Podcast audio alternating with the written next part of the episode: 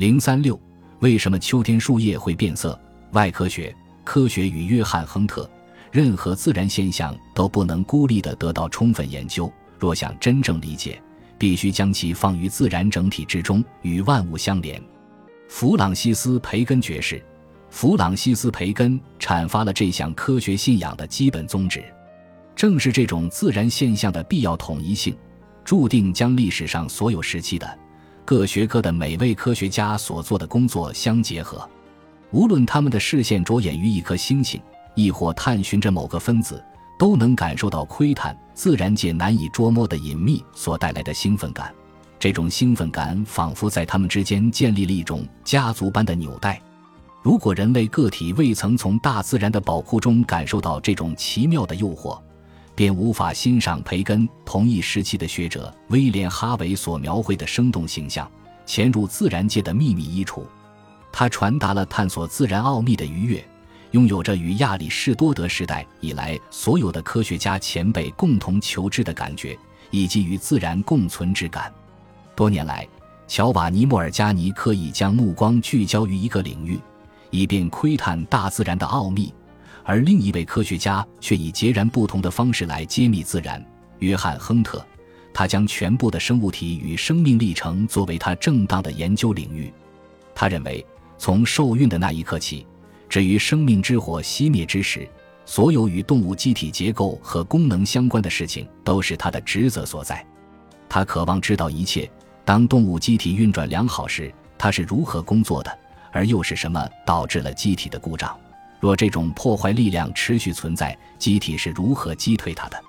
亨特始终进行着无休止的探寻，其广度和深度是普通人难以企及的。只有“天才”这个词才能形容他的生活和成就，否则我们不得不相信譬如超自然、运气、神灵启示之类的含糊其辞的概念。我们其他人往往因智力和社会约束等因素受限。而这些因素并没有在他们这类人四周竖起围栏，在人类能力的中型曲线上，他们似乎成为离群点，甚至不属于与中型曲线上的任意一点。对约翰·亨特这类人来说，正规的学校教育没有意义，而我们获取知识的常规方法对他们而言也是一种阻碍。我们不应强行以同辈之人的标准对他们，也不应试图找出他们创造力的源泉。我们能享受他们在世时所做出的贡献便已足够。约翰·亨特是一位在医学科学领域极具创造性的艺术家，是一位特立独行的学者。他创造了自己的标准，开辟了属于他自己的道路，并为一群才华横溢的门徒指明了新的道路。他们因此而革新了外科医生的记忆，更是改变了整个医学界的形象。他对一切有生命的事物都感到好奇。这种好奇使他对自然的观察变得十分敏锐，以至于他能留意到别人意想不到的事物。亨特的强大意志力可与维萨里、哈维和莫尔加尼的坚守相媲美。他们都不依托前人的理论，完全依靠自身的能力去辨别什么才是有意义的，对他们加以描述，并整合大量真正准确的研究。这些人都具有与生俱来的非凡能力，去区分事物的重要与否。然而，尽管亨特提笔写成了成千页的著作，但他从未提出过解剖、心学运动论和人体结构论等诸如此类的概念。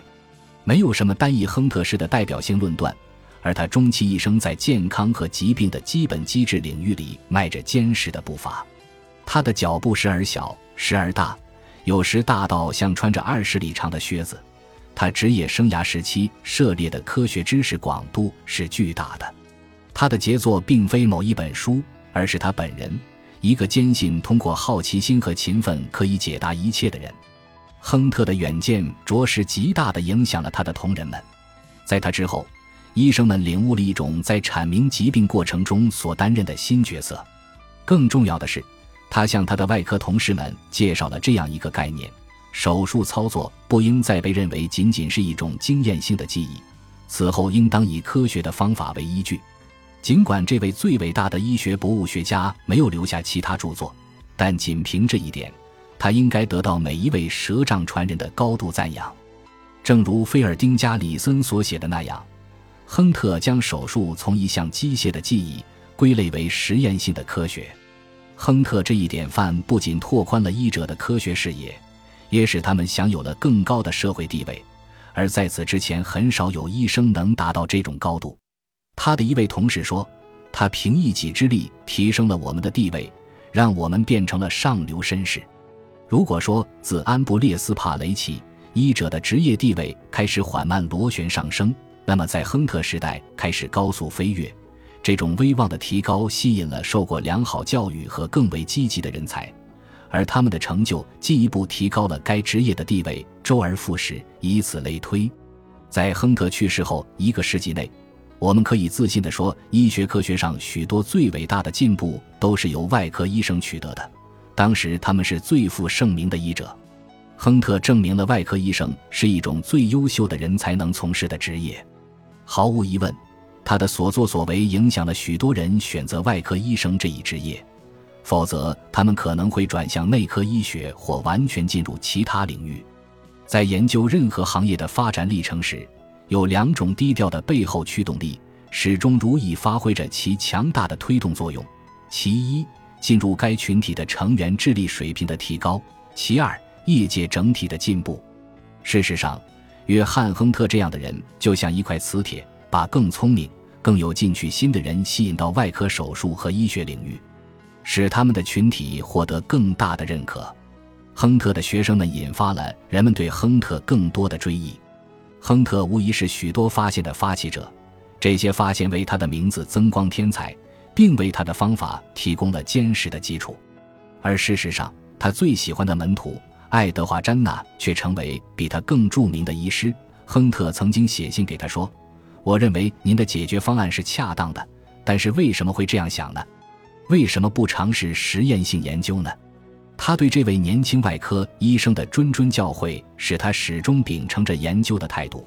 在多年后，詹纳发明了天花疫苗，就像皇家医师学院为纪念自己的第一位科学家威廉·哈维所做的那样，皇家外科协会也为亨特做了同样的事。每年二月十四日，他生日那天。都会选出一位杰出的演说家来发表赞美亨特的演说。在一九六三年宴会致辞上，演讲者斯坦福凯德爵士发现自己身旁的两名国外的外交官想了解这位伟大外科医生的情况。他对意大利大使说：“亨特就是我们的列奥纳多·达芬奇。”他对法国大使解释说：“他对我们来说就像安布列斯·帕雷对法国一样。”这些是有趣的比较。因为他们不仅类比了那些超越了时代的人，而且还指那些自学成才的人，以至于他们经常被当代传统权威误解为非正统。同样恰当的评价来自19世纪爱丁堡解剖学家罗伯特·诺克斯。他谈及亨特时说：“他不是被那个时代所塑造出来的，他甚至可以与时代抗衡。他克服了一切困难，在他的博物馆里留下了一座纪念碑。”正如芬奇镇的达芬奇用这样的方式来告知后人：不是他们生活的时代造就了他们，而是他们造就了这个时代。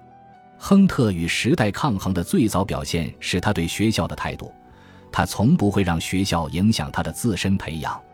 当其他的孩子们还沉浸在拉丁语、希腊语和数学的迷宫中时，年轻的约翰却在他1728年出生的苏格兰拉纳克郡的乡村里。每天在那些生态奇迹中解放他的天性，没有人强迫智商过人的他去接受教师的严格培养模式，因此他童年时代的好奇心丝毫没有被抑制。从少年时代到晚年，他一直为生物形态的奇妙之处所着迷，对大自然成功的创造并孕育他们的各种方式着迷。他似乎一开始就认识到书里没有他需要的答案，他总是被误解。亨特被大多数作家描述为二十岁以前都在虚度青春，他的演说和传记总是伴随着这样的论断。他的第一个也是最崇拜他的门生，他的妹夫埃弗拉尔爵士写过这样一段话：他被送往文法学校，却没有因此转向语言学，也没有被严格管教，因此他没有重视学业，将大部分时间都花在乡间的娱乐消遣中。诸如霍姆之类的评论家为青年亨特的绝大多数评价定下了基调。十九世纪末最著名的传记作家斯蒂芬·佩吉特在一八九七年写道：“在亨特的青年时代，不存在年少有为的故事，没有孩子般对自然的热爱，没有未来精神力量的迹象。奇怪的是，他如此杰出、坚强和固执的思想，直到偶然将其带入科学工作，才发挥了强大的力量。我们都没有意识到他所蕴藏的能量。他没有生活在黑暗中。”也没有生活在平庸的人群中。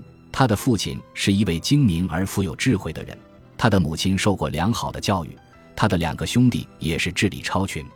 有他们的陪伴，他本可以接受良好的训练与培养，而他熟视无睹，认为他们对他毫无用处。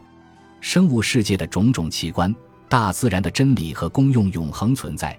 这些真理和功用在他晚年时曾使他孜孜不倦地进行研究。而他一开始并没有注意到这些，直到受到科学思想的影响，才激发了他对知识的渴望。在他心里，只有处于正确的工作中，才能找到动力和快乐。霍姆、佩吉特和其他人确实是误解了他。约翰·亨特一生都沉迷于上帝赋予他的那种对自然的迷恋，他是如此着迷，以至于在其他人看来，他把他的大好时光虚度在了月光。彩虹的美景之中，这位外科手术的首席专家在大自然这所没有围墙的学校中自主学习。陪伴他的是这些无声的、没有书本和教学大纲的自然界老师。他的青年时代是一次漫长甚至永久的实地考察。或许是由于他们自己的学校教育过于死板，使得许多研究过约翰·亨特一生的人无法理解，为什么他表面上看起来对一切毫无兴趣。如果他们能真正理解他一生与自然的罗曼蒂克式关系的重要性，他们便不会忽视他多年后写下的这段话：“当我还是个孩子时，我想知道关于云和草的一切，以及为什么秋天树叶会变色。我观察着蚂蚁、蜜蜂、小鸟、蝌蚪和蚯蚓。我总是缠着大人们问那些没人知道答案或根本不关心的事情。”他的侄女阿格尼斯·贝利谈到他的童年时说。他只做自己喜欢的事，既不喜欢别人教他读书写字，也不喜欢学习任何的知识，只喜欢在树林里漫步，观察鸟窝，比较里面鸟蛋的数量、大小、标志和其他特征。本集播放完毕，感谢您的收听，喜欢请订阅加关注，主页有更多精彩内容。